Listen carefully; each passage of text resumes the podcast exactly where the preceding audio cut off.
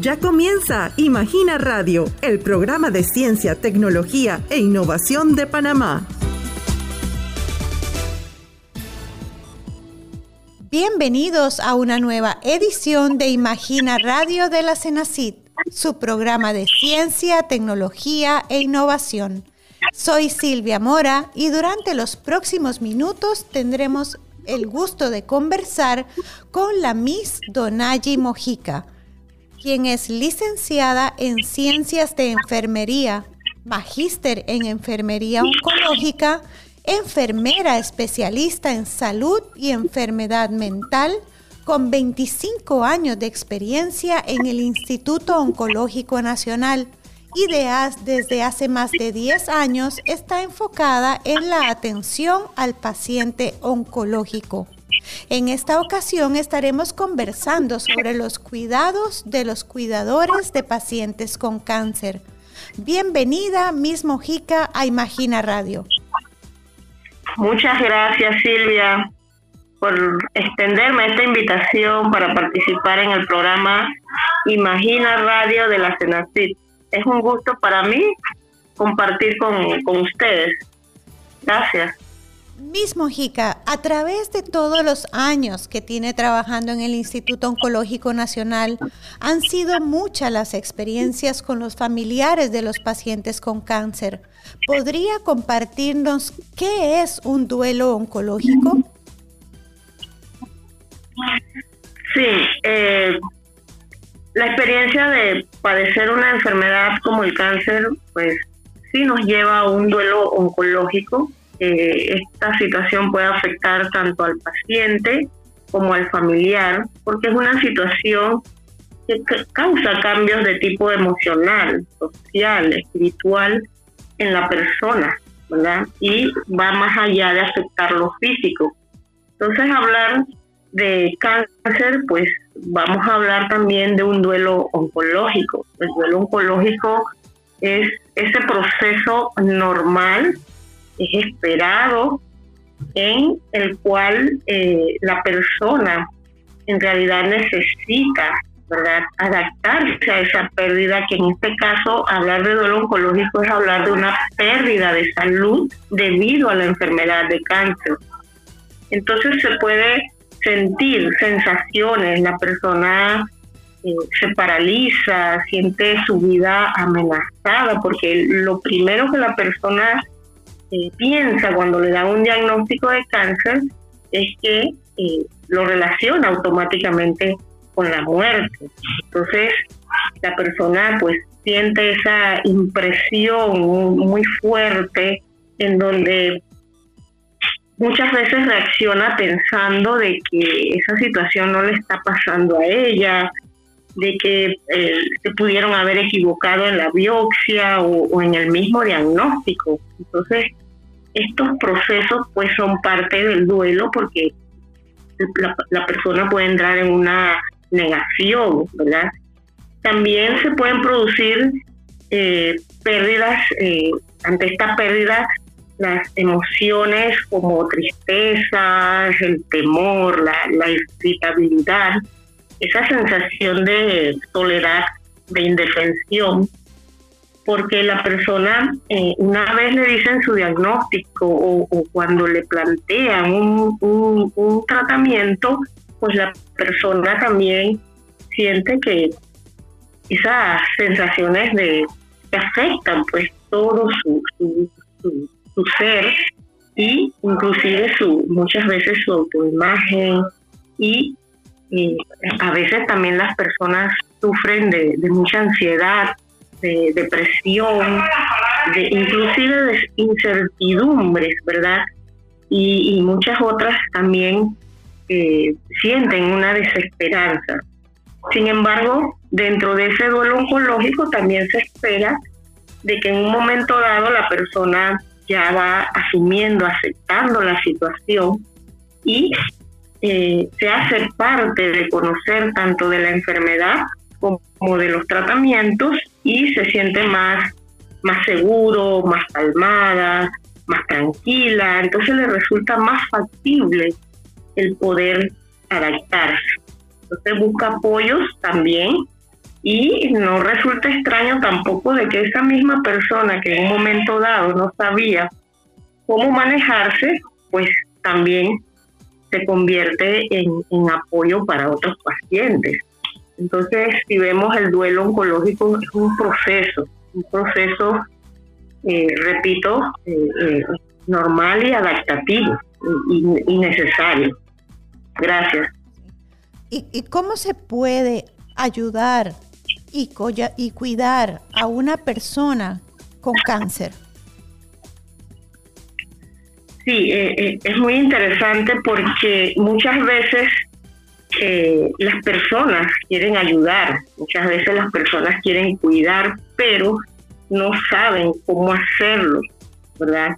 Entonces, en ocasiones, las personas allegadas al enfermo no, no, no pueden expresar, sea porque no quieren herir a esa persona o porque no saben qué decirle. Entonces, eh,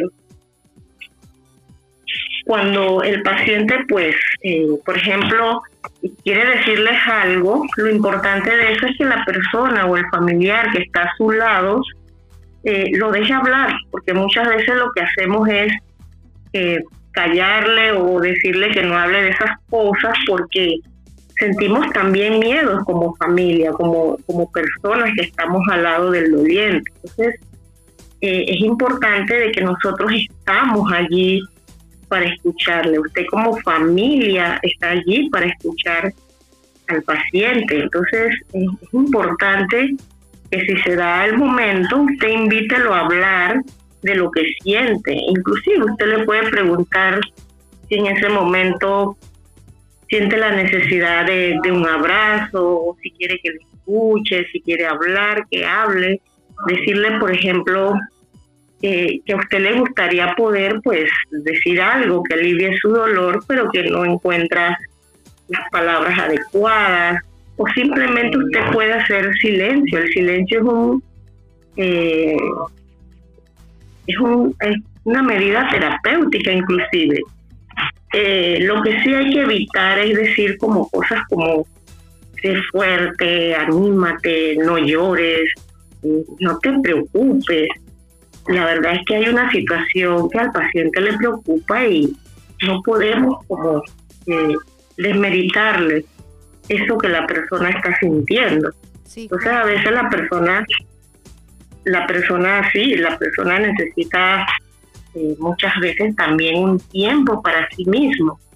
Y a veces nos preocupa a nosotros que acompañamos eh, pensando de que la persona eh, está aislada, pero hay una diferencia entre el aislarse y entre el querer estar en un espacio, en un momento solo para meditar, porque a veces la persona necesita expresar sus emociones en, privado, ¿verdad?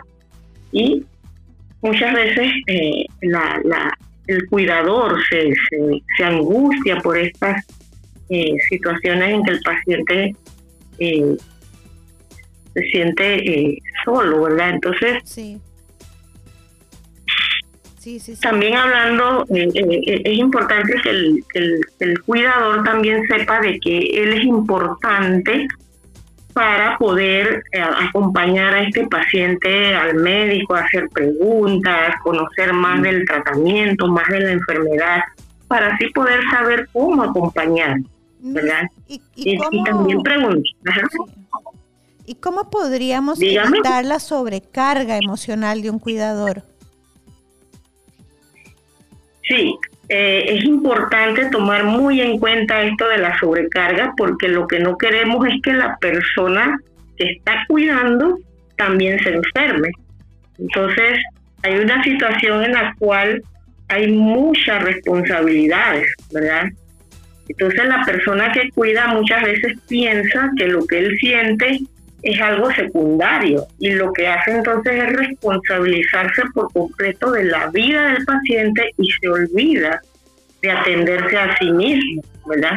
Entonces, eh, la verdad es que es una situación bastante delicada porque muchas veces el paciente sí requiere ayuda en todo eh, sentido porque a veces la persona pierde muchas capacidades por ejemplo, de movilización.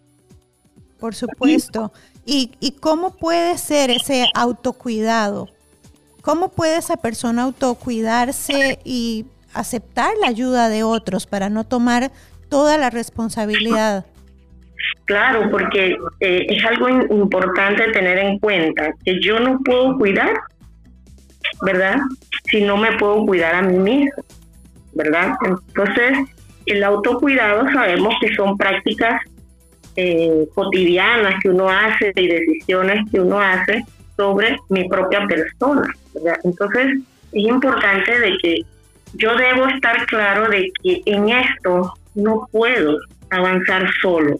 Yo necesito aceptar ayuda de otros y que no necesariamente es la familia, es desde un vecino, desde un amigo, desde un compañero de trabajo. Porque siempre les digo, hay una fecha de inicio, ¿verdad?, de la situación de la enfermedad y los tratamientos. Sin embargo, no sabemos hasta cuándo eh, duran los tratamientos. A veces pueden ser por años o meses. Entonces, eso es muy agotador. Entonces, la persona requiere aceptar la ayuda de otros, ¿verdad? Y es importante también que esa ayuda de otros es también en la cual yo puedo, o esa persona puede eh, hablar de lo que siente, ¿verdad? Es facilitar una comunicación donde eh, se, pueda conversar de las preocupaciones que hay, porque muchas veces la persona no es tanto lo, pesado, sino que se siente frustrada, eh, se siente triste por todo lo que está pasando, ¿verdad? Y eso ayuda a que el paciente cuando ve que hay ayuda de otros, pues eh, se siente menos, menos carga, entre comillas, para la persona que le está cuidando, ¿verdad? Entonces, en todo esto es importante también el, apoyo espiritual que la persona pueda eh, tener. Muchas, para muchas personas el, apoyo espiritual es muy útil, ¿verdad? En donde le va a ayudar a tener más conciencia eh, de sí mismo, de sus emociones, de aliviar las angustias, los miedos que, que siente. Entonces, es importante que esta persona no se abandone a sí mismo, ¿verdad? que siga teniendo sus hábitos diarios de, salir, de bañarse, de cambiarse. Esa es la persona se olvida hasta de comer, se olvida hasta de dormir adecuadamente, de tener tiempos de, relajación, de meditación, de descanso, de, hacer un ejercicio, de salir a disfrutar algo que le gustaba, porque está tan inmerso en, en el cuidado del otro que se olvida de sí.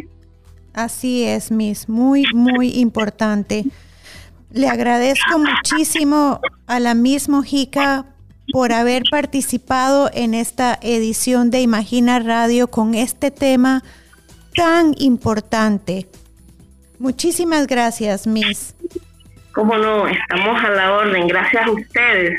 Y usted, apreciado oyente, recuerde sintonizarnos de lunes a viernes a las 11 y 45 de la mañana o su retransmisión a las 4 de la tarde para conocer más novedades sobre ciencia, tecnología y salud.